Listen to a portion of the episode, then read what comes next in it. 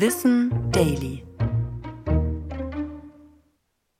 Warum werden wir süchtig? Die obligatorische Zigarette zum Kaffee oder ein Bier nach Feierabend. Und nicht selten verlieren wir die Kontrolle über das gesunde Maß. Sucht nach Substanzen oder einem Verhalten findet mitten in unserer Gesellschaft statt und betrifft viele. Aber wie entsteht sie? Meist läuft die Entwicklung in vier Stadien ab. Wir nutzen die Droge, dann merken wir, dass der Konsum überhand nimmt und legen eine Pause ein. Anschließend spüren wir das Verlangen und es kommt zum Rückfall. Diese Stadien wiederholen sich immer wieder und vertiefen dabei die Sucht. Aus der anfänglichen Belohnung und dem positiven Gefühl eines Feierabendbiers wird ein Zwang. Das Belohnungszentrum im Gehirn gewöhnt sich an den ständigen Nachschub und braucht immer mehr davon. Der Konsum wird auch notwendig, um Entzugserscheinungen wie zum Beispiel ein Zittern zu lindern. Und so verlieren wir die Kontrolle über den eigenen Konsum. Bei Rückfällen ist Stress oft ein entscheidender Faktor. Denn sind wir gestresst, entscheiden wir weniger rational, aber impulsiver.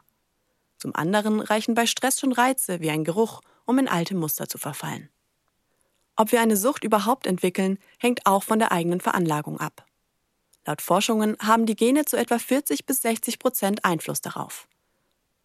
Auch Traumata in der Kindheit oder Jugend und das Umfeld, in dem wir aufwachsen und leben, können zu einer Suchtentwicklung beitragen. Der Suchtexperte Gabor Mate glaubt, dass alle Abhängigkeiten in irgendeiner Form auf schmerzhafte Erfahrungen zurückgehen, aus denen wir versuchen würden zu entfliehen. Oder immerhin, dass diese Abhängigkeiten begünstigen. Welchen Einfluss andere Faktoren in die Entwicklung einer Sucht haben, wird weiterhin erforscht. Wie auch bei psychischen Erkrankungen scheint das Mikrobiom, also der Darm, eine nicht unwesentliche Rolle zu spielen. Doch auch ganz einfach, dass gerade Alkohol und Nikotin in unserer Gesellschaft so akzeptiert und zugänglich sind, erhöht das Suchtrisiko.